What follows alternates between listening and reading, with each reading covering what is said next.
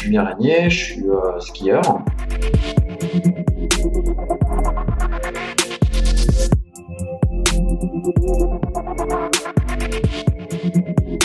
Salut les sportifs, c'est Hermano. Enfin non, je ne suis pas tout seul aujourd'hui pour vous enregistrer cette intro. J'ai dans les bras, ou plutôt dans l'écharpe de portage, mon quatrième enfant de 8 semaines et je suis très heureux que nous vous présentions l'épisode d'aujourd'hui à deux. Après avoir euh, reçu Liv Sansose qui était déjà une recommandation de Mathieu Navillo, aujourd'hui je vous propose une seconde recommandation de Mathieu, à savoir un skieur freestyle, ancien skieur de boss, qui a même eu l'occasion de concourir aux Jeux Olympiques de Nagano et qui nous raconte son histoire de skieur alpin à skieur de boss, à fabricant de ski, avant de rejoindre l'équipe de Black Rose. Vous verrez, cet épisode avec Julien Régnier est chargé d'émotions et Julien ne mâche pas ses mots. Juste avant de vous laisser écouter cet épisode, je voulais évidemment remercier toutes celles et tous ceux qui suivent le podcast dans les vestiaires, qui laissent des commentaires sur Apple Podcast, qui laissent des revues. Vous le savez, c'est grâce à ces revues que le podcast peut se faire connaître et toucher le maximum de personnes. Le sujet du financement des sportives et sportifs de haut niveau, des artistes et des aventuriers est à mon sens un sujet qu'il est nécessaire de diffuser au plus grand nombre.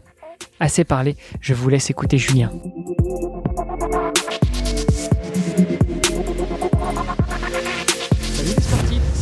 Et vous êtes sur le podcast Dans les vestiaires. Je suis comme toujours très heureux de vous recevoir et aujourd'hui je reçois un grand sportif qui m'a été euh, recommandé par un invité que vous avez déjà entendu sur ce podcast qui était Mathieu Navillo. Aujourd'hui j'ai la chance de recevoir Julien Régnier. Salut Julien. Salut, bonjour.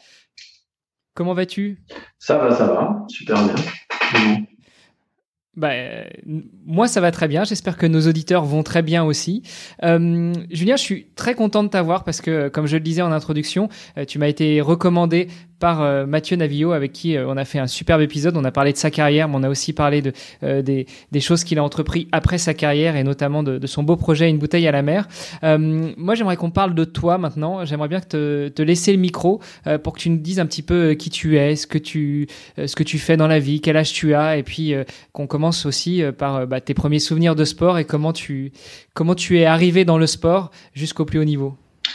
Euh, alors, euh, je m'appelle Julien Régnier, je suis euh, skieur. j'ai commencé ma Enfin, j'ai commencé le ski par le ski alpin de manière classique dans un club et je me suis très vite tourné vers le ski artistique et acrobatique, comme on appelait ça à l'époque, notamment le ski de boss, avec lequel j'ai fait mes premiers faits d'armes, on va dire. C'est vraiment le sport que, que j'aimais euh, plus, que tout euh, sur la neige. parce que parce qu'il y avait un espèce de, de, domaine de liberté et puis j'aimais bien sauter en fait j'aimais bien être en l'air et puis c'était je crois que c'était surtout ça et, donc j'ai j'étais au club des sports et je, me suis dirigé sur la section euh, ski artistique et acrobatique euh, pour faire du ski de boss. Euh, et, j'ai assez vite été pas trop mauvais, que ce soit en junior, etc. enfin, en deux mots, j'ai fait j'ai fait quoi? J'ai fait une, une, bonne saison en circuit Coupe d'Europe où j'ai fini deuxième, il me semble, du circuit duel. Euh, L'année d'après, j'avais 18 ans, 17, 18, sur mes 17, 18 ans, j'étais en Coupe du Monde. Non, non, mes 18, 19 ans, j'étais sur circuit Coupe du Monde et j'ai été sélectionné pour les Jeux Olympiques, euh, qui était quand même un, un, on va dire un petit morceau à mon âge et avec l'équipe de France euh, de, de, de boss parce que c'était quand même une belle équipe. Euh, donc je suis allé aux Jeux Olympiques à Nagano. Euh, je fais, je finis 11e, euh, qui était euh, une déception pour moi, parce que la, la Coupe du Monde avant, j'avais fait deuxième. Euh, donc j'avais du potentiel, mais bon, euh, voilà, c'était ma, c'était ma, je crois ma quatrième Coupe du Monde.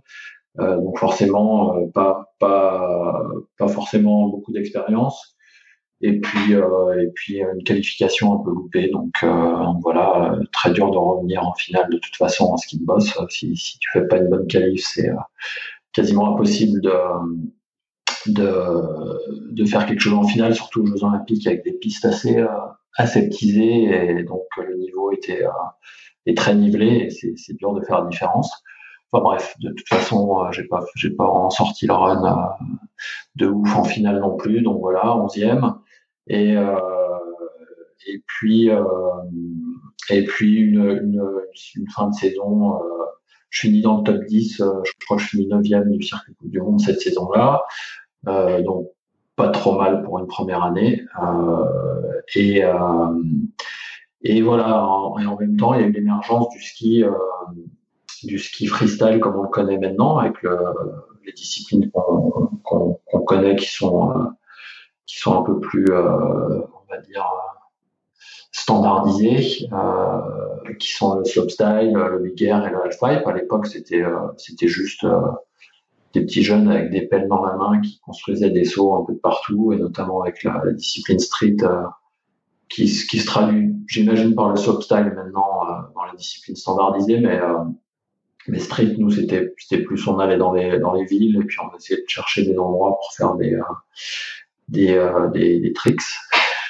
Euh, et euh, puis à l'époque d'ailleurs, au tout début, on n'en faisait pas beaucoup ça, euh, un tout petit peu. en tout cas, voilà, il y a, y, a, y a, tout ce pan du ski qui est qu'on a vu naître et qu'on a avec quelques amis fait naître. Euh, parce qu'à l'époque, on n'avait même pas de ski euh, bispatulé. Alors, je sais pas, j'imagine que la plupart des auditeurs ne comprennent à peu près rien. Bah justement, j'allais te demander plus de précision à tous ces, à tous ces aspects techniques, mais euh, euh c'est la beauté du podcast. Les gens peuvent réécouter et puis retourner voir aussi sur Internet. Mais vas-y, bah, en fait, explique-nous un petit peu tout ce que c'est. Bon, le, le, le, milieu du ski, c'est toujours un peu scindé entre le, ski alpin et, euh, et, les disciplines alternatives, qui étaient euh, qui peuvent être euh, le monoski, euh, peut-être à une époque le snowboard, en tout cas le, milieu de la glisse sur neige, toujours le ski alpin, une discipline euh, assez noble et puis très très classique, hein, qui est les disciplines de vitesse, enfin un chronomètre, des piquets, et et puis et puis il y a il y a tout ce côté un petit peu alternatif, rebelle. qui s'est traduit aux États-Unis avec l'émergence du hot dog, euh, dans les années 70, il me semble, euh, et qui a fini euh, en ski artistique et acrobatique, ce dont je parlais tout à l'heure, qui est devenu une discipline olympique, ski de boss, le saut, et à l'époque il y avait aussi le ballet, un peu de la danse sur neige. Et, dans les années, fin des années 90, à mon époque, poussé par, par l'univers un peu skate et snowboard, on a vu l'émergence d'une nouvelle discipline freestyle alternative euh, qui est le halfpipe, le slopestyle euh, et le air. Euh, et ça se pratique avec des skis qui sont quand même bien différents de ce qu'on avait pour faire du ski de boss. donc une révolution au niveau matériel. donc c'est des skis à double spatule, qui étaient aussi un petit peu plus larges. Vraiment, enfin c'est un outil qui est différent. et ça, on, je dis toujours on parce que je n'étais pas tout seul. et il y a un certain nombre de, personnes qui ont fait évoluer ces disciplines et on, a vraiment dû demander euh, des nouveaux skis à nos fabricants de, skis, euh, penser à repenser et refabriquer des, euh, des, skis qui fonctionnaient pour nos disciplines. Et puis, voilà, adapter notre style et notre ski au half-pipe, au big air, au slopestyle, au, au, gros saut euh, dans la poudreuse aussi, parce que ça, c'est pareil, on n'avait pas d'outils pour, euh, pour faire des, euh, des gros sauts dans la poudreuse, des disciplines qui s'appellent entre guillemets le backcountry, mais c'est juste, voilà, c'est c'est des copains, une pelle, et puis on construit des sauts dans, des, dans de la poudreuse. et, et tout ça, ça s'accompagne avec, avec, avec du matériel il a fallu le fabriquer, il a fallu, euh, il a fallu vraiment repenser euh, tout ce qu'on avait sous les pieds pour, euh, pour être performant dans, dans ces nouvelles disciplines. Alors ça, moi, ça m'a beaucoup intéressé parce que j'aime bien le développement. et, et voilà, c'était en parallèle de la de ma carrière sportive. Moi, je me suis blessé l'année d'après d'après les les Jeux Olympiques. Je me suis cassé deux fois la clavicule. Donc j'ai eu un peu une année blanche côté côté fédération et côté résultat dans, le, dans les boss. Et, et en parallèle, il y avait ce, cette discipline qui grandissait. Il y avait vraiment une, une, énergie très particulière. Il y avait plein de choses à faire. et puis, et puis avec ce groupe de personnes qui comptait euh, JP Auclair, JF Cusson, Vincent Dorion, euh, Bouviax pour les Français, Candide, euh, enfin il y en avait plein. il y avait vraiment une énergie particulière et puis moi j'avais vu que, que, ça allait, que ça pouvait et que ça allait devenir quelque chose.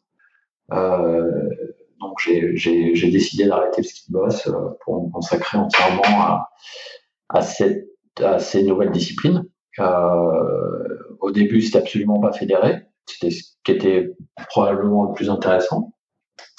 Euh, et donc, on, euh, il y avait tout à faire. Euh, il y avait pas, donc c'était pas fédéré, donc il n'y avait pas de compétition ou très peu. Euh, donc, euh, la, la, manière d'évoluer, de, vivre et de fabriquer ce sport, c'était à travers les photos et les vidéos.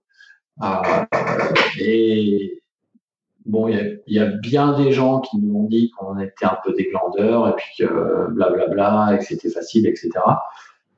Je souhaite bonne chance à quiconque veut essayer de, se constituer une, une part euh, qui tient la route pour un film de ski, parce que c'est énormément de travail et, ça demande de la rigueur et, et euh, l'envie de performer, l'envie de, de, bien faire euh, tout autant que de, de se préparer pour des Jeux Olympiques ou, euh, une saison de Coupe du Monde dans n'importe quel sport. Euh, parce que l'intention fondamentale, elle est là, c'est vraiment l'acte sportif, le mouvement et la performance. Et que ce soit pour aller chercher une médaille ou, pour aller faire un, un segment, c'est pour moi c'est le même principe. bien sûr, dans la dans la photo et la vidéo, il y a l'élément esthétique qui est, euh, qui est important. Mais, euh, mais voilà, je pense que dans la, la, préparation sportive d'un gymnaste ou, euh, quelques, sports qui, qui incluent un élément esthétique, même le football, hein, j'imagine, il y a toujours un élément esthétique qui est, sous-jacent et, qui demande du travail et de l'attention. Donc, de toute façon, c'est voilà, l'intention sportive, en tout cas, elle était là. Et, euh, et puis la performance, elle y était aussi parce qu'on on était. Enfin, en tout cas, moi, j'étais jeune, j'avais envie, euh, j'avais envie de pousser, euh, et c'était c'est ce qu'on faisait. Donc, euh, voilà, ma, ma carrière, elle, a, bifurqué à ce moment-là dans ce dans ce milieu qui était le, milieu du, euh, du, du freestyle comme on connaît maintenant. Et puis euh, j'en ai fait j'en ai fait mon métier pendant pendant une, vingtaine d'années quasiment. Et moi, j'ai jamais vraiment fait, euh, j'ai un peu loupé le coche des circuits euh, compétition, Miss Game, etc. parce que j'ai pas, au début, c'était une sacrée, un sacré paquet de magouilles, en fait, pour rentrer dans ces compétitions. Puis moi, je n'avais pas le support des sponsors ni, ni des connaissances aux États-Unis, donc j'ai pas été sélectionné. Et puis, j'étais pas sélectionné, que je, je, faisais partie des meilleurs, ça m'a vraiment euh, très poliment cassé les couilles. Donc euh, j'ai dit que que j'avais pas j'avais pas besoin de ça pour pour pour pour évoluer et puis et puis pratiquer le sport que j'aimais. Donc j'ai vraiment décidé de me concentrer sur la partie la partie photo vidéo et, et voilà. Donc donc je me suis je me suis mis out euh, hors du jeu de, de, de, toutes ces euh, compétitions euh, qui émergeaient. C'était sans doute une erreur de ma part, mais en tout cas, j'ai euh, mal pris qu'on ne considère pas mon, mes, mes, compétences dans le domaine alors en avait pas beaucoup qui étaient bons à l'époque et qu'on qu me refuse de, de, participer au premier sixième, etc. Donc, voilà, euh, et, et puis je crois que c'est à peu près tout, c'est déjà bien trop long, mais je sais pas si tu as quelque chose à, à me demander. Ah bah évidemment, j'ai beaucoup, beaucoup, beaucoup de choses, beaucoup de réactions. Euh, alors déjà, j'essayais, j'étais en train d'essayer de calculer un petit peu. Tu nous as dit que tu as eu, euh, tu avais 18-19 ans quand tu as été sélectionné pour les Jeux Olympiques de Nagano. Ouais. Euh, donc si je ne m'abuse, qui était en 98, alors j'allais me lancer dans des calculs savants, mais finalement on a le même âge. Donc, euh, donc je pense que là, tu pas très loin de la quarantaine, tout juste dépassé. Ouais, 41. Et donc, euh, mais donc, si je regarde un petit peu sur l'histoire du ski français, du ski de boss, es, euh, finalement, tu es euh, entre entre euh, Edgar Gros-Piron qui était lui en, au JO en 92 et puis un Mathieu Navillot qui est arrivé dix ans après toi. Donc, tu es juste entre les deux, quoi. ouais, bah, j'imagine, ouais. ouais.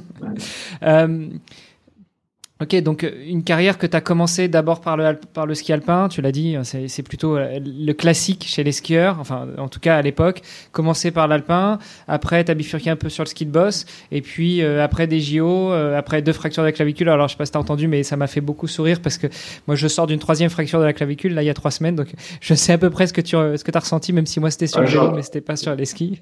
J'en ai eu une autre, hein. j'en ai trois aussi. Ah bah ok. Donc on est on est frère de fracture de clavicule. euh, et, et, du coup, c'est à ce moment-là que tu as bifurqué euh, vers euh, vers ce, cette nouvelle discipline qu'on appelle le, le, free le ski freestyle maintenant. Et, euh, et, ouais, ça devait vraiment être exceptionnel, génial de vivre la naissance d'un sport. tu l'as dit, c'était pas fédéré, c'était un peu compliqué. Ça doit être euh, juste euh, exceptionnel de vivre la naissance d'un sport qui est, euh, enfin, où c'est juste une bande de potes qui s'amusent avec des pelles à faire des, à, construire des, des tremplins et des sauts et des parcours, sans ou un sport pas fédéré jusqu'à un sport qui est maintenant, bah, qui fait vibrer le plus grand nombre. Comment est-ce que tu as pris cette décision de bifurquer d'un sport euh, super encadré avec des championnats d'Europe, des championnats du, enfin des coupes d'Europe, coupes du monde, euh, Jeux olympiques, à un sport où justement, bah là, c'est juste totalement en friche. Et puis, euh, tu l'as dit, après, tu as eu le, ce souci avec les X Games où t'as pas été sélectionné, donc tu as, décidé de rester un petit peu en retraite, tout ça. Mais malgré tout, pourquoi est-ce que tu as pris cette décision de switcher et pourquoi tu as pris la deuxième décision d'y rester? Euh, je sais pas si on pouvait dire qu'il y avait une sérénité dans le ski de boss. C'est pas, j'appellerais pas ça une sérénité. Euh,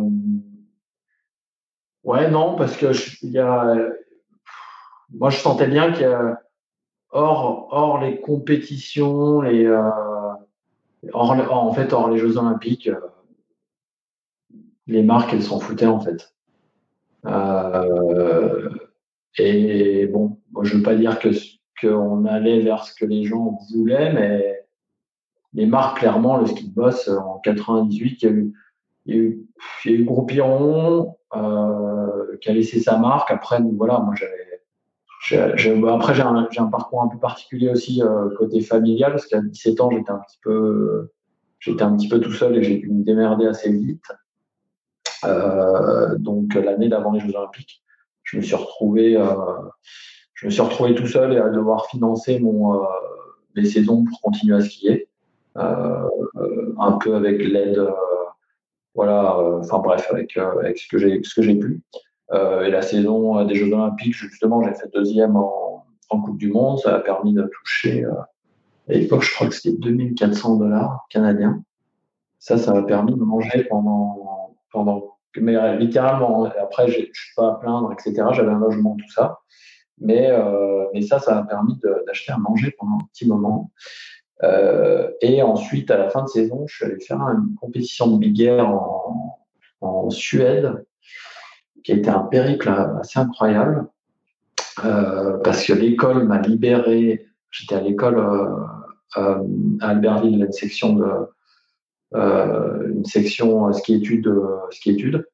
Euh, donc on était, on libre en hiver et puis à partir du mois de mars on reprenait les cours et cette compétition arrivait euh, pendant les cours. Ils m'ont quand même libéré parce que c'était un samedi dimanche, ils m'ont libéré le samedi matin. Euh, et moi j'aurais clairement dit à l'école en fait il faut que j'y aille parce qu'il faut que je gagne parce que sinon j'ai pas de sous pour passer l'été. Euh, et euh, j'y suis allé, j'ai gagné, donc c'était bon. Et ensuite, ça a un peu déclenché le fait que voilà, j'ai les Rossignol qui m'ont soutenu. Euh, euh, vu que j'avais fait une bonne saison en Coupe du Monde, la Fédé me donnait un petit peu d'argent et puis ça, c'était assez pour pour payer ce que j'avais à payer pour continuer.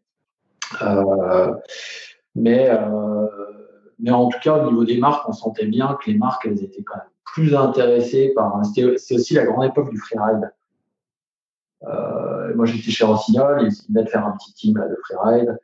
Euh, qui, tu sentais clairement que après les Jeux Olympiques, Rossignol se sont désengagés du, du pool euh, ski euh, de la Fédé en ski de boss. Donc moi, j'avais plus de ski. Euh, J'étais chez Rossignol. J'avais plus de ski de boss. En tout cas, je pouvais plus utiliser les ski de boss Rossignol pour, pour ma partie euh, ski de boss. Donc, ils m'ont fait passer chez Dynastar, qui était une marque concurrente à l'époque. Hein. C'était pas le même groupe. Hein. Ils ont dit, OK, tu peux skier chez Dynastar, ça nous dérange pas. Mais nous, on veut garder euh, pour le côté freeride. Euh, donc, j'avais, entre guillemets, deux sponsors, ce qui était un peu, bizarre, mais, pour, vous dire l'intérêt qu'avaient les marques par rapport au ski boss, c'était pas énorme c'est oui, es une discipline olympique, mais au final, euh, en, clair, le, ski boss, ça faisait pas vendre de ski. Il n'y avait pas de marché. Il euh, n'y a personne qui achète des ski boss. Il n'y a jamais personne qui achète des ski boss. Donc, euh, donc voilà, c'était pas, c'était pas, enfin le, entre guillemets, l'avenir, c'était oui, être champion olympique, avoir du, éventuellement avoir du charisme, éventuellement se vendre comme comme Edgar. Euh, mais euh, c'était pas le ski boss jamais. À l'époque c'était pas vraiment moteur. Donc euh, voilà. Mais en tout cas enfin pour, poser les bases du, du problème. Euh, mais c'était pas ça qui c'était pas ça qui a, motivé ma décision de toute façon. C'était vraiment la perspective de, de, de créer quelque chose de nouveau de dynamique avec avec une feuille blanche. Énormément de, choses à faire. Il y avait, il y avait vraiment, on, avait devant nous vraiment une feuille blanche euh, côté, euh, côté euh, sportif, parce qu'il y avait tout à faire. il y avait vraiment une discipline à, créer avec, avec tout un changement de style, tout un changement de, de tout. Il y, avait, il y une feuille blanche côté produit, avec, avec énormément de choses à faire évoluer dans le ski. Et, le ski twin tip a énormément fait évoluer, le ski en, de manière générale, parce que ça, malgré tout, le, talon à l'arrière et le fait que les skis soient relevés à l'arrière, ça a vraiment apporté une, skiabilité différente. Euh, et il y a énormément de skis maintenant qui sont sur le marché qui sont euh, euh, qui ont des talons qui sont un petit peu relevés, même si c'est pas énormément, même si c'est pas pour aller en marche arrière. Mais en termes de skiabilité, ça change énormément. Euh, et euh, et il y avait aussi très rapidement, moi j'ai vu qu'il y avait quelque chose à faire d'un côté de création de marque et puis de création d'identité culturelle. donc moi voilà c'est quelque chose qui m'a plu et ça a été dur hein, de, prendre la décision parce que moi j'étais fondamentalement euh, fort en ski de boss. Pas un sportif euh, là. Je, c'est pas parce que je, en tout cas, euh, euh, comment dire, les tests physiques, etc. J'ai jamais été très brillant. Euh, dans les autres disciplines, à l'entraînement, etc. Moi, j'étais jamais le meilleur. Mais en ski de boss, j'étais, j'étais très bon. Euh, donc oui, le ski de boss, c'était mon sport de prédilection. Euh, c'est vraiment là-dedans où j'ai été fort. Euh, donc ça a été, ça a été compliqué d'arrêter hein, parce que moi j'avais des ambitions évidemment olympiques, champion du monde. Ma mère a été championne du monde de, de ski alpin en slalom, donc j'ai toujours rêvé d'être champion du monde. Ah oui, donc tu, tu venais pas d'une famille de néophytes du ski, tu as déjà baigné dedans depuis que tu es né? Ouais, bah, comme beaucoup de, beaucoup de gamins en station. On n'est pas, je suis pas le seul fils de de, de, de, de, de grands sportifs euh, du ski. Puis on avait tellement à l'époque là, à l'époque de ma maman, il y avait énormément de, de très bons euh, de très bons athlètes français. Mm-hmm. Et oui, euh, la famille, ça remonte aux, grands, aux grands-parents. donc, donc voilà, c'est vraiment, je, viens d'une famille de, skieurs. Mais, tu, viens d'une famille de skieurs alpins, donc tu as en plus brisé la chaîne de la famille. Ouais, ouais, ouais, tout à fait. La honte. L'enfer. mais, mais voilà, c'est comme ça, c'est pas très grave. En cas, oui, ça, a été, ça a été dur d'arrêter, mais mais euh, d'un autre côté, c'est pas été fondamentalement dur puisque moi j'avais, enfin en tout cas avec le, le, le nouvel encadrement de la, qui, a, été euh, mis en place après euh, Nagano, euh, ça s'est pas super bien passé. donc donc il y avait une approche un petit peu militaire là, ce que j'ai pas trop compris jusqu'à ce jour. Je, enfin, je, je crois qu'on comprendra jamais. donc tout le monde devait faire pareil c'était c'était c'était c'était un peu étrange. Et surtout, on n'avait pas le droit de, de s'investir dans les nouvelles disciplines. Donc à un moment donné, ils m'ont un peu fait comprendre qu'il fallait choisir. Ce que je conçois, mais bref, à l'époque, euh, j'avais pas l'impression que c'était c'était fondamentalement néfaste. Moi, je, tout ce que je voulais, c'est skier, skier le plus possible, et puis tout ce que je voulais, c'était aussi euh, apporter euh, de la fraîcheur dans la discipline du, euh, du ski boss, et notamment en apportant tout, les, toutes les choses qu'on pouvait, qu'on pouvait faire dans les, dans les nouvelles disciplines. Et nous, tous les, tous, les, toutes les personnes qui ont un peu, enfin toutes, pas forcément intégralement toutes, mais beaucoup des personnes qui ont fait naître cette, ces, nouvelles disciplines étaient les skieurs de boss. Et, euh, pendant un moment, on voulait vraiment changer le ski de boss, euh, lui apporter euh, les grabes, euh, les secoules, euh, pouvoir mettre la tête en bas, etc. Et on s'est retrouvé contre des murs par rapport aux fédérations, par rapport aux, juges. ça a été assez lamentable. je, je, comprends toujours pas. Euh, que des juges puissent freiner euh, le développement d'une discipline créative comme ça. Euh, est-ce qu'on était capable de faire à Salt Lake City? Est-ce qu'on aurait été capable de faire à Salt Lake City? Euh, les bosseurs et la discipline des boss l'ont fait huit ans plus tard. Euh, enfin, en, tout cas, il, y a, un retard de quasiment une décennie euh, parce que moi je, considère que c'est les juges et puis euh, et bien souvent les coachs qui ont euh, qui ont pas compris euh, que le sport pouvait évoluer et comment il pouvait évoluer. Je trouve qu'il a évolué d'une manière très très formelle et c'est pas. J'ai un profond respect pour les athlètes, attention, euh, mais je trouve que la discipline est hyper rébarbative et que qui font tous la même chose, ils font des choses extraordinaires, mais euh, c'est un peu, euh, en tout cas moi je regarde pas. Euh, et, euh, et, et je trouve ça un petit peu dommage parce qu'à un moment donné, il y avait vraiment des, belles intentions qui n'ont pas été suivies.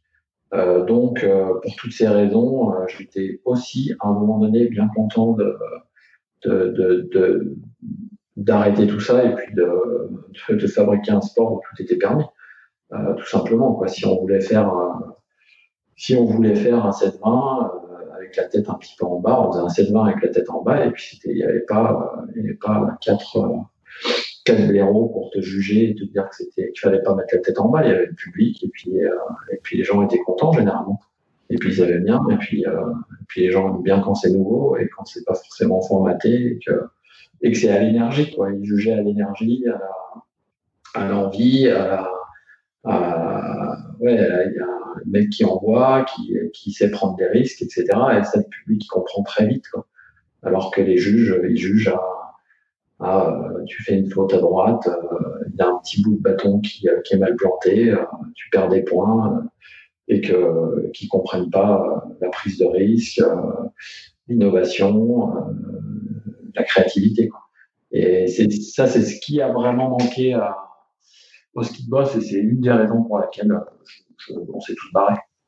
Alors, ce qui explique peut-être aussi l'avènement de, de, tous ces nouveaux sports, euh, de ces sports assez créatifs, alternatifs, de ces sports extrêmes où il y a euh, tant d'athlètes d'anciens sports qui, qui, excellent et puis euh, qui, le, le, public qui plébiscite ça énormément. Et peut-être aussi ce qui explique cet avènement, comme tu l'as dit pendant ta première partie d'intervention pour bah, pour la photo, la vidéo, le fait que ces sports-là vivent aussi par les médias et que euh, que ce soit le public qui le plébiscite et plus et plus des entre guillemets des, juges en rond de cuir qui restent assis sur leur chaise et qui attendent de voir euh, la, prochaine euh, la prochaine faute technique qui va se passer.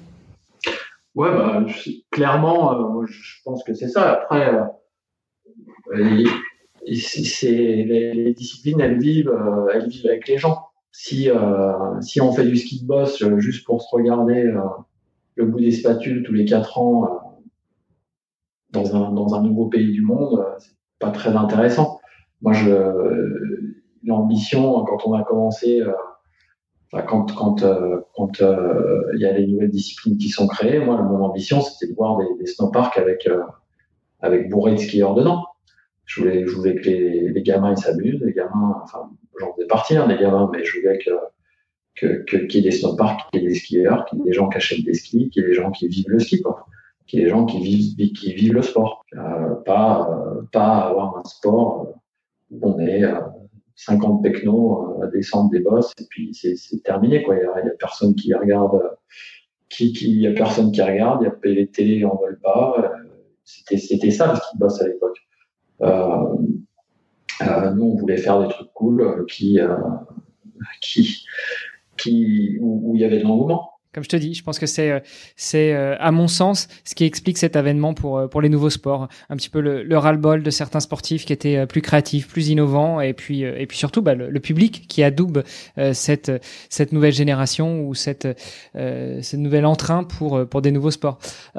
Si on revenait un petit peu sur, bah, sur, sur les différentes phases de tes carrières sportives, puisque le, l'essence même de ce podcast dans les vestiaires, c'est de revenir justement sur les moyens que vous mettez, vous, les sportives et les sportifs, euh, pour financer vos carrières. Euh, tu l'as dit, sur la première partie de ta carrière, quand tu étais euh, en ski alpin, en ski de boss, au bout d'un moment, ça commençait à devenir difficile avec les marques, avec les sponsors. comment est-ce que, bah, comment est-ce qu'on vit dans ce monde-là? Est-ce que c'est un tout petit peu d'aide de la fédération? Est-ce que c'est un petit peu d'aide des amis et un petit peu d'aide, euh, je sais pas, de euh, de, de, la ville, euh, de la région, euh, des instances du ski en général, ou est-ce qu'il faut se battre au quotidien pour essayer d'avoir un ou deux sponsors, alors pas que pour le matériel, mais aussi des sponsors qui te filent un petit chèque de temps en temps. tu l'as dit, tu as, fait quelques compétitions. Est-ce qu'il faut faire la, la, course aux compétitions, la course au price money? Comment on vit ça, et surtout quand on a 17, 18, 19 ans quoi? Euh, bah, écoute, je, je, crois que chacun a son à, son, son, petit euh, pan d'histoire là-dedans et pourra questionner euh, tous les sportifs, ils, euh, ils, sont démerdés un petit peu différemment. Euh, D'où l'attrait de ce podcast. Je suis certain que je m'embêterai jamais parce que vous avez tous des techniques différentes. Et on a, euh, enfin, en tout cas, moi, en parler de moi, ce sera plus simple.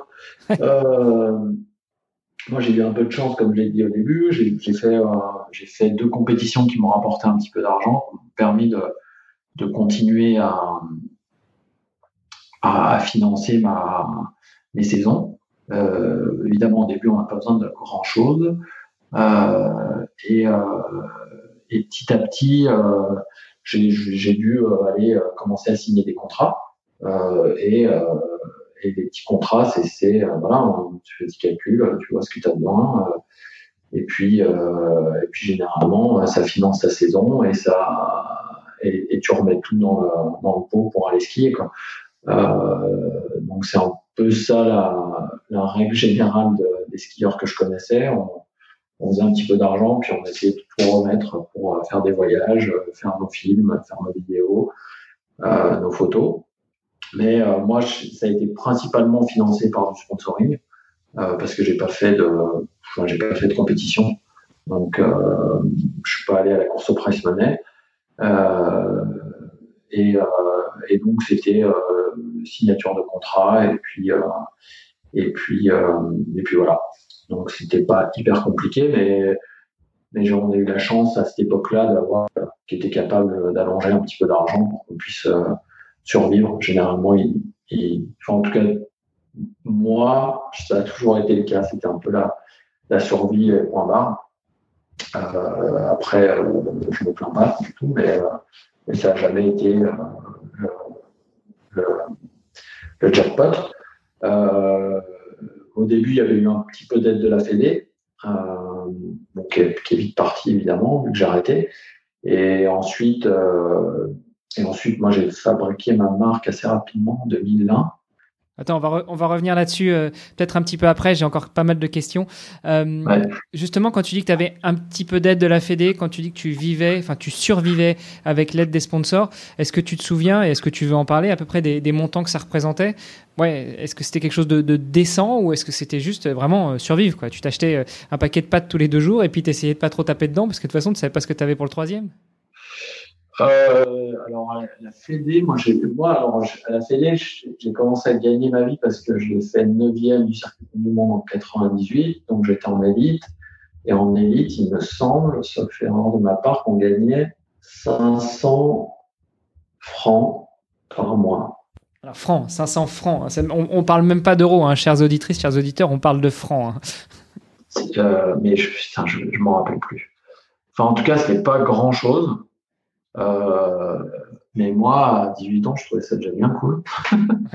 euh, parce que ça me, ça me, je me rappelle, euh, j'étais euh, très copain avec Enak Gavaggio, euh, parce qu'on a fait nos, nos, études un peu ensemble. Il était un peu plus vieux, mais on était dans la même, dans la même école pendant un moment. Euh, et Enak était un peu dans la même situation parce qu'il était, son père était, était pas dans la région et qu'il avait un petit appart sur euh, Bourse Maurice et puis qui devait un peu euh, euh, enfin gérer gérer sa vie comme elle était tout seul quoi. et je me souviens qu'on s'était enfin qu'on passait un petit peu de moments ensemble et puis qu'on s'est dit bon pour bouffer il nous faut un minimum de ça et puis c'était un peu le, le maître étalon c'était la bouffe. Et puis, euh, moi, j'ai jamais manqué d'argent pour manger. Euh, à partir de ce moment-là, c'était, c'était déjà pas mal. Et puis après, j'avais quand même du soutien un petit peu de ma famille. Euh, même si c'était très particulier, je savais que j'avais du, soutien. Mais j'avais une volonté de, de me débrouiller par moi-même. ensuite, il y avait un peu l'argent des véhicules, des déplacements, etc., qui ont été assez vite pris en charge pour les gros trucs par, euh, par mes sponsors. Mais oui, c'était c'est mon premier contrat, mon premier contrat en signal. Je crois que c'était 20 000 francs. Et c'est pareil, j'ai des vagues souvenirs. Euh, donc euh, assez dur à dire, mais euh, c'était pas énorme. Hein, c'était vraiment de quoi euh, de quoi passer les hivers et puis et puis s'acheter à manger. Après, le reste, on payait pas grand-chose. Hein. Dès qu'on était en déplacement, c'est sponsors qui payaient. Et puis, euh, forfait, euh, euh, évidemment, j'avais un petit, un, petit, un petit sponsoring aussi avec la plane pendant un moment. Mmh. donc, forfait, on payait pas. et, puis, et puis, les fringues, tu payes pas plein de choses que tu payes pas quand tu es athlète. Donc euh, voilà. Ah. Et puis, puis à 18 ans, tu n'as pas besoin de grand chose. Euh, ça, justement, c'était euh, la phase où tu étais dans le ski alpin ou dans le ski de boss. Est-ce que la, la Fédé vous aidait aussi un petit peu pour tout ce qui était déplacement ou c'était uniquement pour les, les déplacements officiels, Coupe d'Europe, Coupe du Monde, Jeux Olympiques? Bah, Nous, c'était assez centralisé sur, sur Albertville et, et, Annecy. Alors, une fois que tu arrives à Annecy, de toute façon, tu rentrais dans le bus de la Fédé et et puis payer l'hôtel et la bouffe. Hein. Donc, euh, donc euh, voilà, tant que tu manges, tu peux t'entraîner.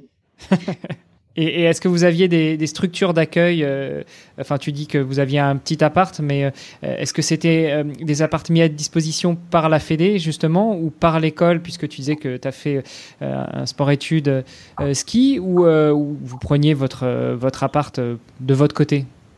Euh, alors moi, j'ai toujours eu la chance justement d'avoir un logement euh, familial. Donc euh, ça, ça m'a quand même vraiment bien aidé. Euh, c'est toujours ça en moins dans, le budget, même si ça fait des frais des fois. Euh, mais bref, euh, ça, ça de ce côté-là, j'ai eu cette chance. mais la Fédé, il mettait un petit peu, il me semble, à disposition des petits apparts sur Annecy pendant un moment. Moi, j'en ai, j'en ai jamais eu le, besoin. Et sinon, euh, on était logé avec la, avec l'école. Euh, et, et voilà. Là, c'était la, la, première partie de ta vie, ta vie de, skieur alpin et de bosseur. Enfin, de ski, ski de boss, hein, ski alpin, j'ai arrêté à Et puis, donc après cette partie de ski de boss, de bosseur en ski de boss, tu t'es décidé à, à, bosser tout court pour, bah, pour te mettre dans un nouveau sport qui n'existait pas encore, ou du moins qui n'était pas encore cadré. à ce moment-là, Comment est-ce que tu faisais pour vivre? Alors, tu nous as dit au début que tu avais un petit peu axé tout ça sur euh, les médias, sur la photo, sur la vidéo. Comment ça se passe euh, pour un pour un athlète qui veut vivre de son sport, qui veut créer ce sport et qui en plus bah, va chercher des gens à qui vendre des images, des gens à qui vendre des documentaires? Euh, comment est-ce qu'on vit en tant qu'athlète et pas athlète de haut niveau? Parce que j'imagine que si c'était un sport non fédéré, vous aviez pas le statut de sportif de haut niveau qui est délivré par le ministère de, des Sports. Ah, ouais, enfin, moi, je l'avais eu euh, en tant que euh, skieur de boss et puis avec ma petite carrière, là, j'étais allé aux Jeux Olympiques, etc. J'ai profité d'avoir le, statut d'athlète de haut niveau. Enfin, alors après, je sais pas à quoi ça, à quoi ça sert ce truc. Enfin, je sais à quoi ça m'a servi moi, c'était à passer mon monitorat euh, de manière un peu plus expéditive, mon monitorat de ski. Mm-hmm de manière un peu plus expéditive que, euh, que de le passer en, en candidat euh, régulier. Donc ça, c'est sûr que c'est super bien pour les sportifs euh, du milieu du, du, du ski, mais effectivement, il faut faire partie de, des disciplines qui, qui ont le label, enfin qui sont FFS en fait. Mm-hmm. et il y a des quotas, etc. longue, longue c'est un sujet assez polémique. Euh, mais euh, je dirais juste ça, en fait. C'est polémique. Euh, tu, restes politiquement correct? Non, non, on, pourrait, en, en débattre, mais, mais le, monitorat de ski, moi j'en ai profité, hein, je suis très content.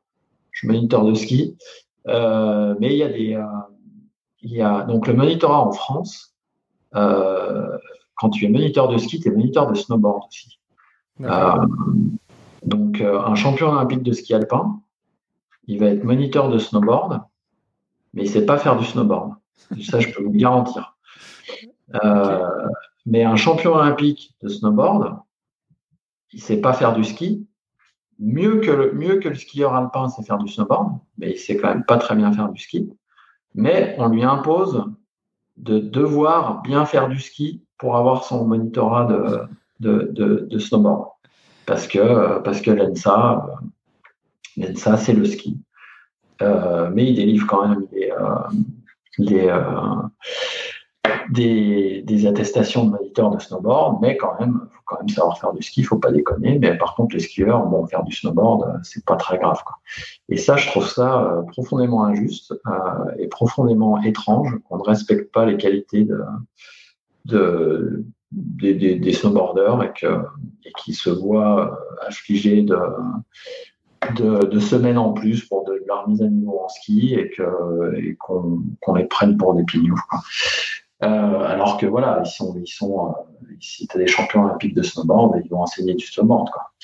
Euh, bref, euh, je trouve ça assez étrange. Mais, euh, le fait que d'ailleurs le, le, le monitorat de ski et de snowboard soit, soit si lié et délivré en même temps et pas avec vraiment les mêmes compétences dans ces deux disciplines, et ça est, assez étrange. Mais, euh, mais en tout cas, oui, le statut de haut niveau, pour revenir au statut de haut niveau, euh, euh, ça donne ça euh, pour les, les sportifs de, du ski, du milieu du ski qui sont euh, dans, le, dans les fédérations. C'est-à-dire que si tu es champion du monde de freeride, tu as, le droit à rien tu passes ton monitorat euh, en candidat libre. Bon, après, voilà, hein, c'est, on fait pas du. Euh, enfin, j'imagine que les gens euh, s'engagent pas dans des carrières de sportifs pour avoir ce genre de petits avantages. Moi, j'y avais jamais pensé et je m'en foutais complètement. Euh, donc, oui, c'est dommage que une, une, fille comme Marion Herty, par exemple, qui est triple championne du monde de, de freeride en snowboard, n'ait pas son monitorat de snowboard de manière euh, accélérée. Mais voilà, c'est euh, euh, après c'est voilà, des avantages. Je sais pas pourquoi on les a d'ailleurs ces avantages parce que entre être bon en ski et savoir enseigner le ski, il y a aussi une belle différence. Euh, mais c'est sans doute des avantages qui nous permettent euh, d'avoir une, reconversion. Euh, et effectivement, les gens qui font du freeride n'ont pas accès à ça. et c'est un peu plus compliqué parce que malgré tout, le monitorat en France, c'est quand même une belle. c'est pas évident à avoir. c'est beaucoup de c'est beaucoup de stages, c'est beaucoup de c'est beaucoup d'heures de formation. Et je pense que quand tu quand es en pleine carrière sportive, t'as pas forcément le temps de le faire. Euh, et si tu finis ta carrière à 35 ans, est-ce que c'est à 35 ans que tu vas avoir euh, l'énergie, la motivation pour te retaper encore trois ans de formation euh, dans, un sport que, que tu considères maîtriser relativement bien Effectivement, c'est questionnable. Donc, donc voilà, le statut de haut niveau, en clair, ça sert à ça. Si ça sert à autre chose, j'étais pas au courant. Euh, ça sert peut-être à avoir euh, quelques aides de la part euh, du ministère, non? Et encore, c'est pas, pas grand-chose? Je, en tout cas, moi, j'en ai jamais eu et je sais pas. Honnêtement, je ne sais pas si ça, si ça aide. J'ai aucune idée en fait. Je sais pas du tout. Moi, j'étais pas dans cet esprit. Euh, ça m'intéressait pas ça. Moi, je voulais, je voulais juste faire mon sport, créer et j'étais pas dans l'esprit, ok, euh, j'ai le statut, qu'est-ce que ça peut m'apporter, qu'est-ce que machin. Je, j'ai fait mon monitorat très tard euh, parce que parce que principalement tous les stages étaient en fin de saison. Bon, en fin de saison, je partais euh, skier euh, euh dans. Enfin, c'était c'était un traditionnellement, la fin de saison pour un freerider, c'est une période très euh, très occupée parce qu'il y a de la bonne neige et euh, il, y a, plein de conditions qui sont euh, qui sont bonnes pour filmer. Donc donc c'est pas le moment de m'investir dans le monitorat. mais mais voilà, je je me perds un petit peu là alors du coup, revenons-en à, la question que je t'avais posée avant de parler du haut niveau. C'est euh, comment est-ce que, une fois que tu as décidé de switcher vers ce nouveau sport, comment est-ce qu'on vit, euh, alors euh, non seulement financièrement, mais aussi comment est-ce qu'on vit la création de, de ce sport, l'encadrement du sport, la fédération, et puis d'un point de vue financier, comment est-ce qu'on vit aussi? Comment est-ce que tu vas chercher des gens à qui vendre des images? Comment est-ce que tu vas chercher des sponsors, que ce soit des sponsors matériels ou des sponsors alimentaires ou des sponsors financiers Ouais. Comment est-ce que, euh, en tant que petit jeune d'une vingtaine d'années, on se lance là-dedans? Nous, c'était assez simple. Hein, la, à l'époque, la, la, configuration, c'était euh, t'es bon, t'es dans les meilleures vidéos. Si t'es dans les meilleures vidéos, il y a entre guillemets, il y a moyen d'aller chercher de l'argent avec des sponsors. Okay. Euh, pour être dans les vidéos, euh, c'est tu vends pas tes images pour être dans les vidéos, tu donnes ton temps et ton et ta santé pour euh, pour être dans la vidéo. Et, c'est, le producteur, euh, il est bien gentil de te filmer euh, entre guillemets. Ok. Ah, j'ai eu un projet où, on a, où j'ai été payé pour pour filmer, pour être dans une vidéo, et c'était un projet très particulier. C'était c'était un film IMAX. Euh, mais toutes les vidéos, les petites vidéos et les productions euh, euh, de vidéos spécialisées, tu penses bien que les producteurs aient gagné encore moins de sous que nous. Donc, c'était pas eux qui allaient payer pour, pour, pour, pour acheter des images. Eux, ils payaient déjà pour, pour, pour envoyer des filmeurs nous filmer. Donc, donc voilà. Alors du coup, comment est-ce que euh, bah, comment est-ce qu'on évolue dans ce milieu-là? Euh, J'imagine que euh, pour rencontrer des, producteurs qui vont qui vont faire ces films et t'envoyer un, vidéaste, un caméraman, il faut quand même bien te faire connaître. Donc comment est-ce que tu vas vers eux? Comment est-ce que tu vas vers leur, à leur rencontre? Est-ce que c'est bah, être toujours présent sur sur les pistes? Est-ce que c'est alors à l'époque ça devait être filmé à la VHS et envoyer des cassettes à droite à gauche comme comme on peut l'entendre aussi parfois pour pour les musiciens, pour les artistes Ou euh, est-ce que c'est du bouche à oreille Est-ce que c'est du réseau? Comment est-ce qu'on on se débrouille pour, euh, pour euh, ressortir de tout ça? Bon, à l'époque, on était, je pense qu'on n'était pas plus d'une quinzaine à faire ça. Donc, après, il y avait le milieu du freeride qui était un petit peu plus ouvert avec plus de monde. Et les, les producteurs venaient plus de ce milieu. Mais moi, je me suis vite bien entendu avec Johnny de Césari, qui, avec qui j'ai filmé la plupart des films dans lesquels je faisais partie dans ma carrière, c'est Power Boys Production. Euh, et euh, une fois qu'on s'était bien entendu, voilà, c'était parti. Euh, on savait qu'on allait travailler ensemble. On se faisait des plans pour la saison qui, qui, arrivait, avec des trips, notamment moi j'ai passé quelques hivers à Whistler au Canada pour pour vraiment me concentrer sur la discipline backcountry, donc en, poudreuse. Euh, et, euh, et, voilà, j'ai loué une baraque là-bas, acheté des, euh, des, euh, motoneiges pour, pour, pour accéder aux, aux, zones qui étaient bien. et puis voilà, enfin, t'essayes de faire les plans et puis essayer de bien performer pour être sûr d'être dans la vidéo, parce que si tu performes pas bien, tu, soit tu auras une mauvaise part, soit tu seras pas dans la vidéo. Et puis là, l'année d'après, les sponsors, ils vont, pas forcément être contents. Euh, et, donc là, tu parles de tes sponsors, c'est-à-dire que tu avais, des, euh, avais des marques, tu avais des fabricants, tu avais des constructeurs de matériel de, de ski, euh, principalement spécialisés dans le freeride, qui te suivaient, qui te faisaient un petit chèque en début d'année ou qui simplement te filaient du matos? Comment ça se passe à cette époque-là pour toi? Bah, C'est ça, c'est euh, Rossignol, Oakley. Rossignol et Oakley, moi j'avais à l'époque, il me semble.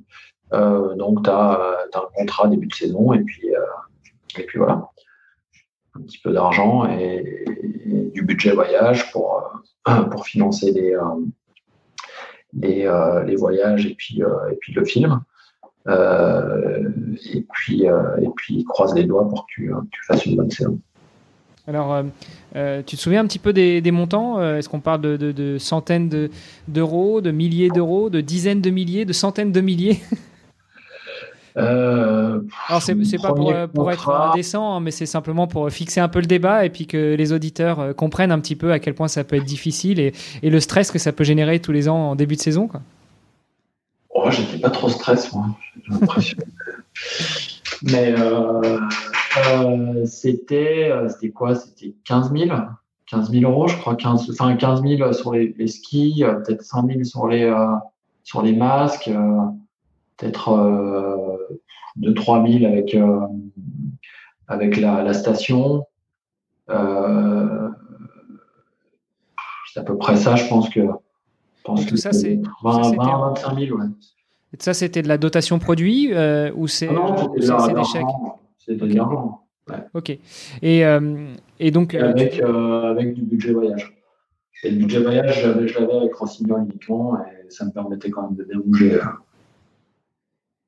Ok, donc euh, si, pour récapituler un petit peu, cette deuxième vie euh, que tu as vécue après, après les JO et après le ski de boss, c'était euh, aller prendre du plaisir à faire, euh, à pratiquer ton sport, du, du, du freeride, euh, et, euh, et, avec le support de tes sponsors, des marques qui te filaient un petit peu de pognon pour apparaître sur toi, pendant que toi, tu essayais de te débattre pour t'entraîner au mieux et apparaître dans les vidéos avec les plus grands producteurs pour, qui, pour que ton image et par ricochet l'image de tes sponsors soit relayée. Ouais, après la notion de plaisir, il faut pas qu'elle prédomine dans le discours parce que elle est, je pense qu'elle est, elle était la même qu'un euh, sportif classique euh, qui s'entraîne pour, euh, pour les championnats du monde, etc. Enfin, c'est, c'est pas, on part pour, pour se faire plaisir. Enfin, en tout cas, moi, je, pour bien comprendre notre métier, quand il y a une journée de poudreuse, pour faire ce qu'on a à faire, généralement,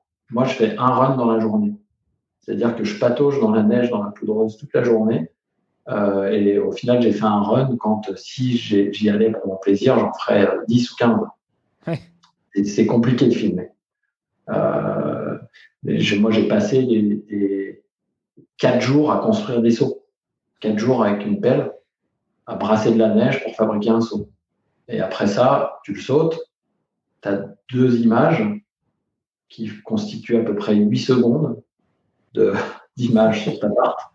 Et ça, voilà, c'est cinq jours de travail. Euh, donc c'est, euh, mais moi j'adorais, hein. il n'y a, pas de souci, euh, je, je me plains vraiment pas, mais il faut comprendre ce que c'est. C'est pas quand vous nous voyez faire un gros slash en poudreuse derrière, il y a quand identité abominable de travail. Il faut que le caméraman fasse bien son boulot, faut qu'il soit au bon endroit. et puis la neige, c'est un élément qui est, je pense, le plus dur à travailler en sport et en image, parce qu'il y a toujours, il y a toujours un peu de travers, ça tu peux être sûr. et et c'est euh, donc c'est toujours très compliqué, quoi qu'il arrive. Il n'y a, a, jamais de facile, comme on disait à l'époque. Euh, et, faut, voilà, donc la notion euh, plaisir, euh, c'est plaisir de travailler et de créer, mais c'est pas c'est pas youpi, youpi, youpi, on y va et puis on fait des goûts toute la journée, on descend dans les pentes c'est pas c'est pas ma façon à moi de faire du ski qui ai découvert le ski il y a, il y a 3-4 ans où je m'amuse à descendre une piste et, j'ai horreur de me retrouver dans, dans le dans le tire-fesse parce que finalement on perd du temps. et eh ben moi généralement je fais un run Alors ce qui, est, ce qui est pas mal c'est que tu dis 4 euh, jours avec une pelle à créer des, des tremplins, bah ça t'évite un petit peu de prépa physique derrière. C'est tu l'as fait pendant que tu crées tes tremplins quoi. Euh, ouais bah ouais des, kilos de neige j'en ai brassé c'est sûr. bon pour revenons un petit peu euh, un peu plus sérieux. Euh, donc ça c'était pour ta deuxième vie et, euh, et, finalement tu as commencé à nous le dire tout à l'heure, mais je t'ai arrêté un petit peu pour pour qu'on on ait la, pour qu'on on déroule le fil tout en tout en découvrant cette deuxième vie, tu t'es aussi lancé dans une troisième vie qui était celle bah, justement de d'aller créer tes produits pour toi, pour les autres. quelle était ta motivation en fait? Euh, la motivation, c'était vraiment de faire quelque chose qui était, euh, qui était à moi, avec du contrôle. Et euh, ouais, je crois que c'était ça, fondamentalement. Parce que j'étais chez Rossignol, ça se passait relativement bien. Euh, mais entre guillemets relativement mal parce que, les gens étaient gentils. Euh, moi, je suis très, enfin, très satisfait de mon passage chez Rossignol. C'est une marque que j'aime bien. Euh, avec des gens qui euh, ont toujours été euh, assez droits et, très sympathiques. mais ça se passait mal dans le sens où j'arrivais pas à voir ce que je voulais, ce que j'avais dans la tête.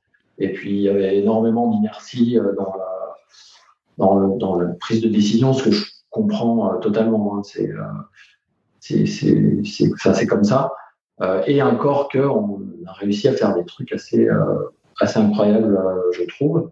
Enfin, ouais, c'est assez incroyable parce que moi, je me rappelle, c'est un, fait marquant que j'ai vu chez Rossignol, c'est j'étais dans le bureau du marketing France et puis comme d'habitude je gueulais parce que j'avais pas ce que je voulais euh, j'avais pas des, skis que je voulais, etc.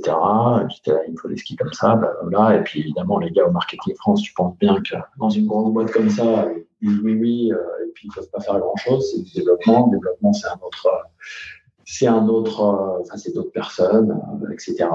C'est des enjeux qui sont quand même pas anodins parce que parce que voilà, développer une paire de skis, il bah, faut que ça rapporte de l'argent. Euh, écouter un, un, jeune de un jeune de 18 berges, euh, pourquoi? Euh, ce, que je, ce que je conçois. Mais en tout cas, j'étais en train de gueuler.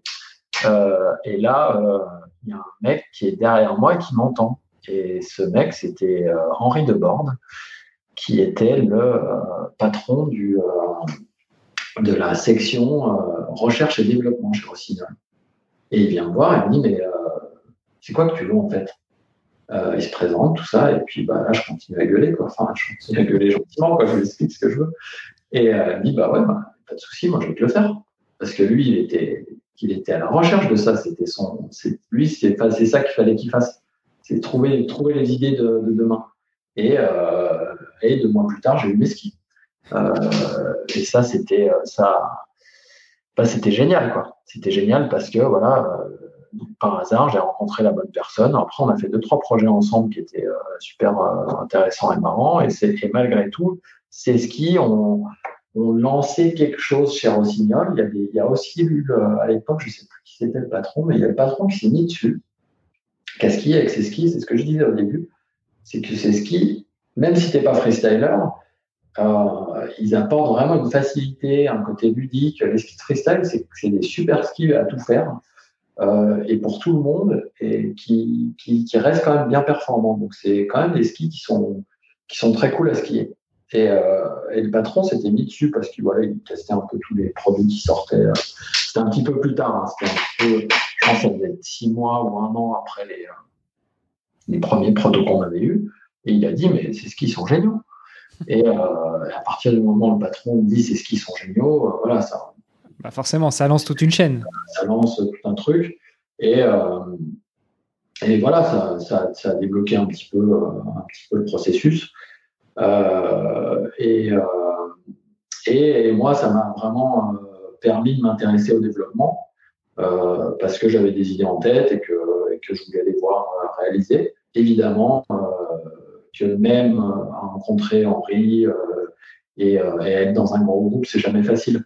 On avait eu le ski freestyle, maintenant moi je voulais un ski de, freestyle backcountry donc plus large. Enfin, j'avais j'avais mes idées en tête. Pour un tire-fesse, j'en avais parlé au mec, à un mec de Salomon à l'époque. Et eux, ils, lui, ils m'avaient écouté. ils avaient sorti le premier ski de, de, de freestyle backcountry. Et il m'a dit quelques années après, il m'a dit, tu vois, ce ski-là, c'est à cause de toi pour sortir. Ouais, il faudrait pas que Rossignol écoute alors Bah si, si, il devrait, parce que ça leur permettrait de. Bon, après, voilà, moi je dis pas que, tu vois, les gamins de 18 berges qui disent des conneries, on a plein. Et puis, euh, après, euh, c'est dur, c'est compliqué de, de, faire totalement confiance. Et puis, euh, les projets, de manière rétrospective, c'est facile à dire. Mais forcément, quand tu es dedans, je comprends que voilà, ils n'aient pas eu, ils pas chopé l'opportunité, c'était pas ce qu'ils avaient envie de faire, c'était pas leur, leur focus et c'est comme ça. Et c'est pour ça, de toute façon, moi, je me suis barré et que j'ai voulu faire ma marque parce que euh, je voyais bien que les enjeux euh, à mon niveau n'étaient pas le même, pas les mêmes qu'à leur niveau et que, j'allais passer mon temps à armer, à essayer de frapper aux bonnes portes pour avoir pour avoir ne serait-ce que le matériel qui pouvait euh, permettre de performer. Euh, enfin, on en, était là. Donc, euh, donc voilà, l'intention de créer sa marque, c'était aussi pour avoir les skis qu'il nous fallait euh, et exactement comme il nous fallait. Et c'était pas une, c'était, vraiment pas facile. Hein. Euh, rien que les relevés de spatule à l'époque, c'était très standardisé dans le milieu du ski. Euh, donc il y avait des relevés de spatule avec des rayons de, 160 à 190, je crois. Euh, et nous, on voulait des skis avec des relevés de spatule avec des rayons plus longs. Et ça, euh, abominable à, faire changer les, les, les, codes. Parce que tu as, toute une usine qui, est, qui est faite avec de l'outillage pour des relevés de spatule de, de, de, 100, de, de 190 et que les mecs n'ont absolument pas envie de changer ça, parce que ça coûte un peu non fou, euh, ça demande de, re, recalibrer toutes les presses, euh, et ils veulent pas. Et ils veulent même pas, en fait, à l'époque, ils voulaient même pas, ils, bloquaient parce qu'ils savaient que s'ils ouvraient ça, euh, bon, bah, c'était la, boîte de Pandore et que chacun voulait son relevé de spatule avec un rayon différent. c'est des petits problèmes comme ça. Euh, qui sont compréhensibles, hein, c'est les problèmes industriels. Euh, dont on a été confronté euh, directement quand on a créé notre marque, hein, parce que parce qu'il a fallu trouver des partenaires, il a fallu euh, il a fallu leur expliquer qu'on voulait ci, qu'on voulait ça, que ça n'a pas été facile. Euh, et mais par contre là, c'était nous les patrons et c'était nous qui, qui dirigeons la, la, la barque et c'était super intéressant. Comment est-ce que on crée une marque de ski justement? Bah, La première marque, marque que j'ai créée, c'est Armada. Euh, c'est euh, c'est donc une marque qui était vraiment euh, dédiée au ski freestyle euh, et qui on a créé en 2001 avec JP Auclair, Jeff Cusson, Boyd Isley, Tanner Hall, deux, deux, autres personnes qui étaient plus business et puis moi en athlète. Et, euh, et, moi, j'ai arrêté l'aventure avec Armada en 2009 pour, euh, pour rejoindre euh, deux ans après la, création de Black Rose. Donc, je suis pas créateur de, Black Rose. Je suis pas un fondateur, mais quand même, je fais partie de l'histoire de, cette marque sur beaucoup d'aspects, notamment sur le design des skis, le marketing, et puis ce qu'est est la marque, parce que j'ai énormément travaillé depuis depuis 10 ans. Mais la, marque que j'ai créée de mes propres mains, c'est pas Black Rose, c'est Armada. et comment on arrive à créer une, marque comme Armada? Et eh ben, l'intention c'était ça, c'était déjà une intention produit donc pour avoir les skis qui nous convenaient le mieux, et puis aussi une intention marketing parce que euh, que ce soit des GPE clairs, Cuisson, etc., on n'était pas très content de la manière dont on était marketé chez les majors. Euh, bah, quelle a été un petit peu votre euh, stratégie pour euh, faire connaître la marque? Alors plutôt, non, je vais, poser la question autrement. Est-ce que, du coup, pour vous aider à faire connaître votre marque, et comme ça commençait à bien marcher, vous avez aussi décidé de soutenir des petits jeunes, que ce soit financier, matériel ou autre, ou, ou est-ce que vous avez d'abord essayé de vendre vos produits et puis après de voir venir et, commencer à soutenir du monde derrière? Bah Déjà, il a fallu trouver le financement. Et déjà, il a fallu euh, faire un, business plan pour, euh, pour trouver un cadre de financement. Euh, donc ça qui, a été fait, qui a été réalisé, on a, on a pu être financé et puis, et puis on avait un, cadre de business. Et ensuite, la stratégie marketing, elle était, bon, elle était, je sais pas si on peut dire que c'est simple, mais nous, c'était intime, élite, avec euh, des mecs qui, euh, qui, qui, qui, font des gros segments, qui, euh, qui tiennent devant de la scène sur, sur les compétitions et les, et les photos, les vidéos. Et puis, et puis voilà. Et puis c'était aussi le moment où tout le monde attendait un petit peu quelque chose de différent dans le milieu du ski. Donc voilà, après, il fallu avoir une stratégie commerciale. C'est euh, 2001, il n'y a pas vraiment la vente sur Internet, elle est inexistante. Donc voilà, conquérir des shops, euh, euh, et puis créer une identité. Nous, on a toujours voulu euh, vraiment créer aussi une identité culturelle du ski, quoi, de, tout ce pan alternatif du ski. C'était la, entre guillemets, la fabrication de la culture freestyle. donc avec toute la, toute la, tout ce qui va avec. C'était les athlètes, c'était aussi le design de nos skis qui était très euh, dérivé de, la culture skate, avec, euh, avec des designs qui étaient euh, complètement à l'opposé de ce ce que ce qu'on fait chez Black Rose d'ailleurs. mais c'était très graphique, graphique dans le sens plus peinture, art que, que, du graphic design à Black Rose. mais mais voilà, c'était très dérivé de la, culture skate euh, urbaine. Et, euh, et l'idée, c'était euh, c'était de conquérir le marché de cette manière, hein, en, créant une marque qui avait qui parlait aux jeunes et puis aux jeunes qui étaient qui avaient le potentiel d'acheter ses skis et puis aussi et aussi et surtout de développer la pratique. Parce qu'à l'époque en 2001 la pratique du ski freestyle n'était pas pas énorme. Donc donc voilà faire connaître le sport et puis développer la développer le sport alors 2001, ça veut dire que tu étais euh, euh, tout fraîchement, euh, enfin pas arrivé depuis très longtemps dans le freestyle. comment est-ce que tu Comment est-ce que tu arrivais à joindre les deux bouts entre Armada et Rossignol? Tu avais déjà quitté Rossignol quand tu as monté Armada ou tu as continué un petit peu en parallèle? Et comment est-ce que Rossignol l'a pris? Bah, En parallèle, non, parce que, parce que j'avais un contrat avec Rossignol, il a fallu l'arrêter. Bon, pour Rossignol, ils l'ont pris à l'époque, ça, venait de changer de team manager. Le team manager qui était passé, c'était un de mes co, euh, coéquipiers euh, ski de l'époque. Je pense qu'il y avait, je dirais pas de la jalousie, mais en tout cas, ça n'a pas embêté que je m'en aille. Euh, parce que voilà, ce sont des skieurs, il y en avait, d'autres. Moi, j'avais, j'avais vraiment aidé à monter aussi le, team freestyle ski chez Rossignol à l'époque. Euh, mais bon, je ne pas vraiment remercier pour tout ça.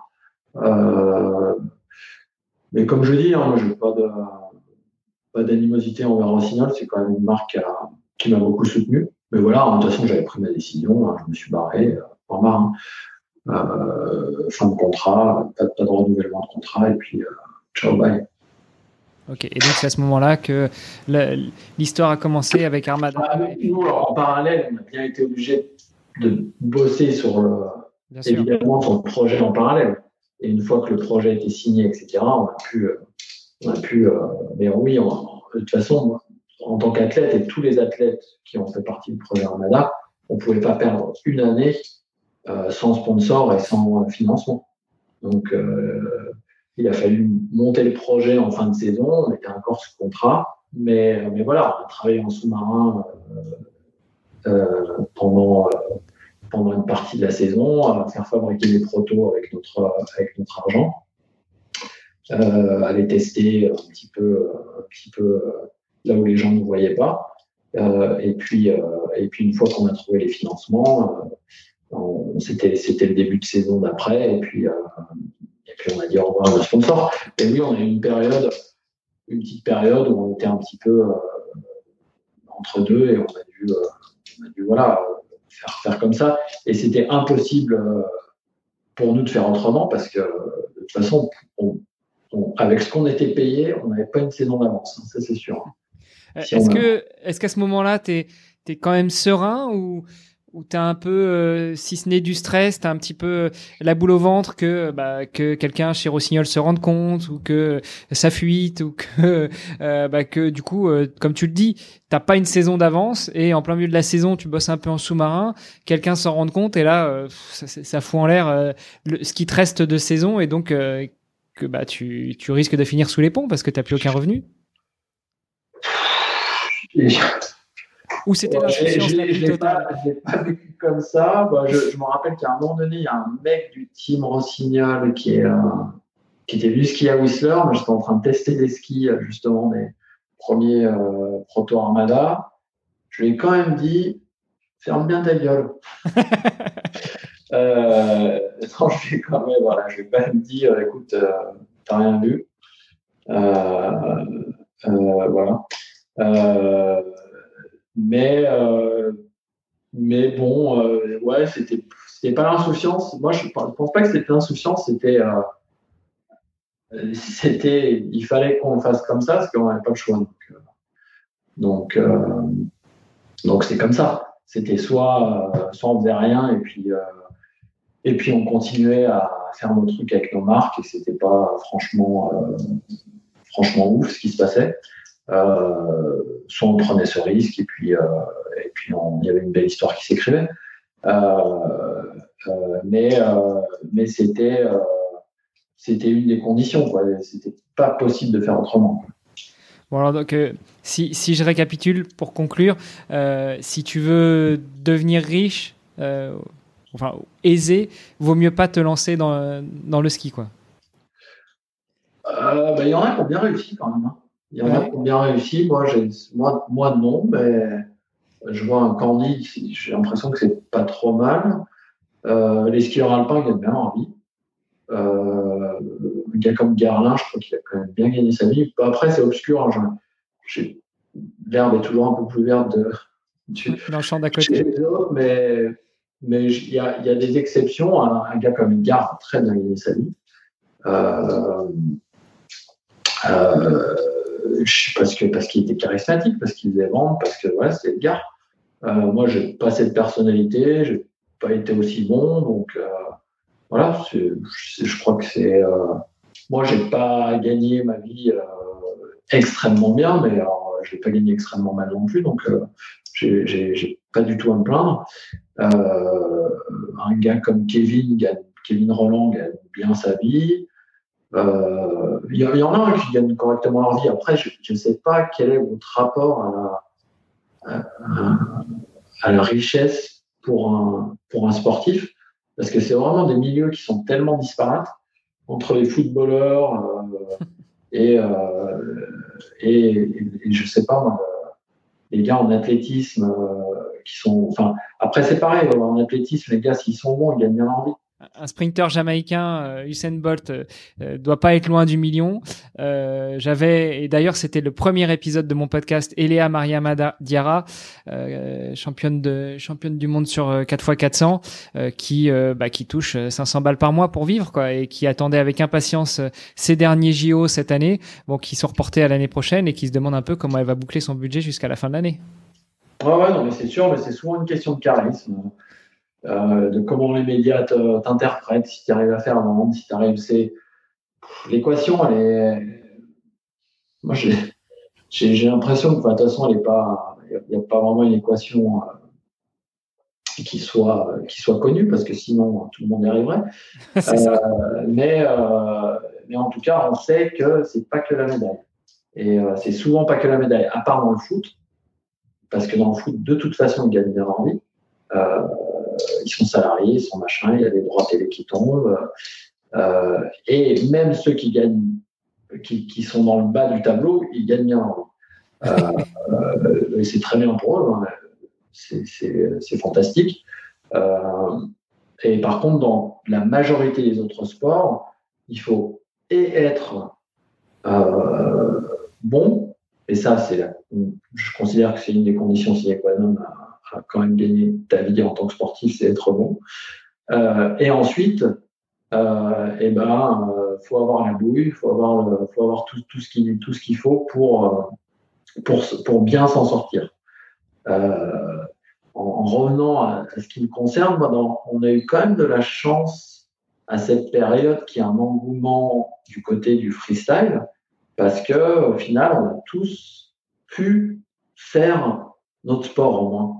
Et ils, nous, ils nous finançaient assez pour qu'on puisse faire notre sport, ce qui n'est pas le cas aujourd'hui. Euh, moi, il y a plein de gamins qui sont bons, hein, qui, euh, qui en bavent pour pratiquer, quoi, pour, pour, pour pouvoir se pointer aux compétitions.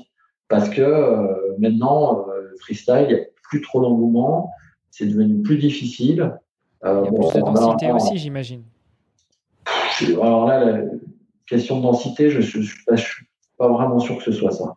Euh, bon, peut-être. Euh, mais en tout cas, en France, non, parce qu'il n'y a, pas, y a, pas de densité en France. C'est pas comme s'il était 40 euh, euh, couteaux entre les dents à faire des triples corks. Ça, c'est pas, pas, pas vrai. Euh, mais euh, mais il y en a qui, il y en a c'est vraiment dur quoi parce que euh, les marques il n'y a plus vraiment d'intérêt là-dessus elles se dirigent un peu plus vers enfin il y a, y a d'autres intérêts tu vois les, intérêts changent les budgets ils sont plus mis là-dessus barre t'as plus de budget t'as plus de budget. Et et à notre époque au moins il, il, y avait il y avait des budgets pour pour, pour ça. Quoi. Euh, et là, avec le Covid, je n'en parle même pas. Euh, ça va devenir, euh, je pense, très compliqué. Mais voilà. Mais oui, euh, je sais plus où on en était, mais le l'argent dans le sport et l'argent que touchent les sportifs, c'est c'est tellement disparate, c'est tellement voilà, tu en as, signent des contrats, tu te demandes pourquoi, comment. Et puis, on a quand de la chance. Hein. Tu connais un mec, machin. Voilà. Hop, tu signes un bon contrat et puis euh, je sais pas pourquoi. Hein. Je sais pas si tu l'as vraiment mérité. Hein. Et puis c'est parti pour quelques années. Ah ouais. Mais bon, écoute, c'est euh, parti de. Et puis il y en a qui sont super bons à se démerder pour ça. Et il y en a qui sont hyper concentrés sur leur carrière, qui, qui sont euh, qui de façon leur carrière sportive, de performance, et puis, euh, et puis tout le reste, euh, ils s'en foutent et, ils passent à côté d'opportunités, d'opportunités parce qu'ils parlent moins bien, parce qu'ils savent moins vendre. Et, et c'est euh, c'est comme ça, mais ça fait partie du jeu.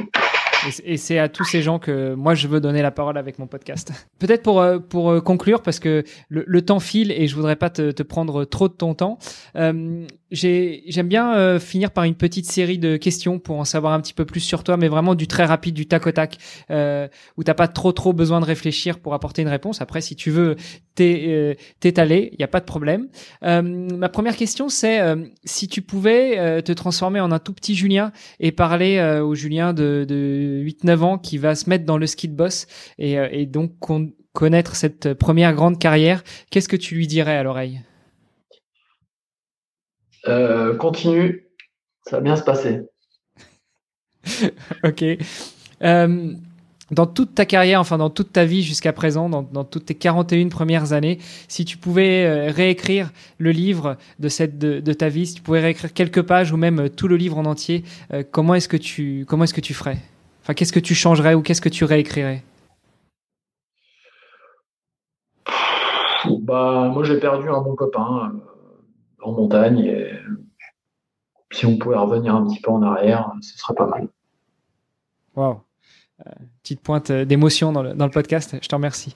Euh, une euh, avant-dernière question, est-ce qu'il y a des, des sportifs ou des sportifs qui t'inspirent? Alors pas forcément dans, dans, le ski et pas forcément dans le freestyle, mais ouais, globalement dans ta vie, est-ce qu'il y a des, des icônes, est-ce qu'il y a des, des gens qui t'ont fait vibrer, qui t'ont donné envie de faire ce que tu as fait? Ouais, bah, des skieurs de boss comme Olivier Alamand, comme Edgar, mais Edgar, ça toujours été un peu l'ennemi juré parce qu'il était de la Clusa. Il y a toujours une, grosse euh, rivalité entre le club de la Clusa et la Plagne qui, ne partira jamais. Une espèce de. ouais, c'est un, un, petit phénomène dans, dans, nos montagnes. Euh, mais bon, Edgar, quand même, ça a été, ça a été voilà, c'était Gagar, et puis il, a, il, a, quand même apporté euh, beaucoup de choses et puis, euh, et puis il était fort. Euh, et sinon, moi, je suis très copain avec avec Kevin Roland et c'est quelqu'un que j'admire et, pour son pour juste pour ce qu'il est et puis et puis pour sa sa motivation et ce qu'il a donné aussi au sport et, et comment il le pratique. Moi, je, trouve que c'est quelqu'un formidable. Et s'il y a d'autres sports, je, ne suis pas quelqu'un qui consomme euh, énormément de sport. Là, je suis pas, euh, bizarrement, je suis pas, enfin, je suis pas du tout le foot. je suis pas du tout l'athlétisme. Tu peux me parler de tous les grands sportifs français. Là, je, je, j'en connais quasiment pas. mais euh, culture alternative, hein, c'est toujours du Tony Hawk, euh, Chad Muscat, en skate. Non, oui, c'est ça que je voulais dire. quand je disais que j'étais pas, j'avais pas de culture sportive très très bonne, je pense toujours à Julien Liseroux qui adore le. Lui, c'est vraiment un sportif. Euh, il adore, il adore ça, il adore la compétition. Enfin, c'est vraiment. Euh, il aime tout ça et, Julien, je trouve que c'est un, sportif. enfin, un des skieurs les plus admirables de ces de ces 20 dernières années, euh, pour, son, euh, pour, pour sa ténacité. Il a eu beaucoup de blessures. Euh, et puis pour ça, vraiment son, son entrain, sa, sa, jovialité par rapport au sport, c'est, je trouve exceptionnel, quoi, parce qu'il est encore là, il adore, euh, il fait son truc, euh, il essaye d'être le, plus performant possible, puis il fait quand même beaucoup d'éclat, il est quand même encore, encore très fort, et c'est je trouve que c'est un beau sportif. Voilà. Après. Euh, ok, c'est noté. Et puis, bah, justement, la dernière question pour faire le lien avec ça. S'il y avait une ou un sportif que tu aimerais entendre sur ce podcast, est-ce que tu pourrais euh, nous redonner ou nous donner un nom? Ouais, Julien, je pense que ce serait intéressant. Ouais. il, a une, il a une belle. Euh, il a un parcours. il n'a pas eu un parcours facile. J'ai l'impression. Après, j'ai, l'impression que c'était bon, très talentueux de toute façon, mais quand il y a quelqu'un qui a vraiment euh, euh, qui, a, fait ça à force de douleur et de travail, quoi. Euh, il a eu une super carrière et puis c'est c'est le côté. moi, j'organise une compétition en fin de saison avec lui à la Plagne qui s'appelle le Super Slalom qui est une compétition ouverte à tout le monde et qui est, un truc un peu un peu démentiel c'est un slalom de, de 300 320 20 portes. C'est un truc, euh, ça te crame la cuisse. Le côté sportivement, c'est euh, assez euh, marrant. Mais bref, en tout cas, je pense qu'il a des choses à dire. Bah écoute, j'essaierai de le contacter. Puis si jamais j'arrive pas à rentrer en contact avec lui, je te demanderai peut-être une mise en relation. Ça te va? Ouais, ouais, pas de souci comme un petit peu d'autopromo, ça fait jamais de mal. Et bah, euh, comme tu disais que tu consommes pas trop trop le sport, moi ce que je te propose, c'est une fois tous les deux semaines, tu te mets euh, une heure de, podcast dans les dans les vestiaires. Bah, tu te mets ça dans les oreilles en allant sur un spot euh, avant de faire un ride, et ça va te permettre de tenir un petit peu au courant des, des grandes sportifs et des grandes sportifs francophones. Ok, pas de souci. Merci, merci beaucoup. Je te souhaite une bonne journée. Merci pour ton temps. On a presque fait une heure et demie. C'était génial. Ok, cool. Allez. Super. Merci Julien. Ciao, ciao.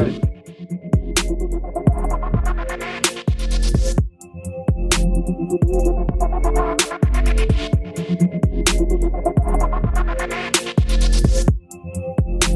you. Félicitations, vous êtes arrivé à la fin de cet épisode. J'imagine qu'il vous a plu. Et eh bien justement, venez sur Apple Podcast, venez sur les réseaux sociaux pour me le dire. Euh, c'est grâce à vos commentaires que je pourrai m'améliorer et que je continuerai à être motivé pour vous proposer des épisodes encore plus intéressants les uns que les autres. Allez sur ce, je vous laisse et je vous dis à dans 15 jours pour un nouvel épisode. Salut les sportifs.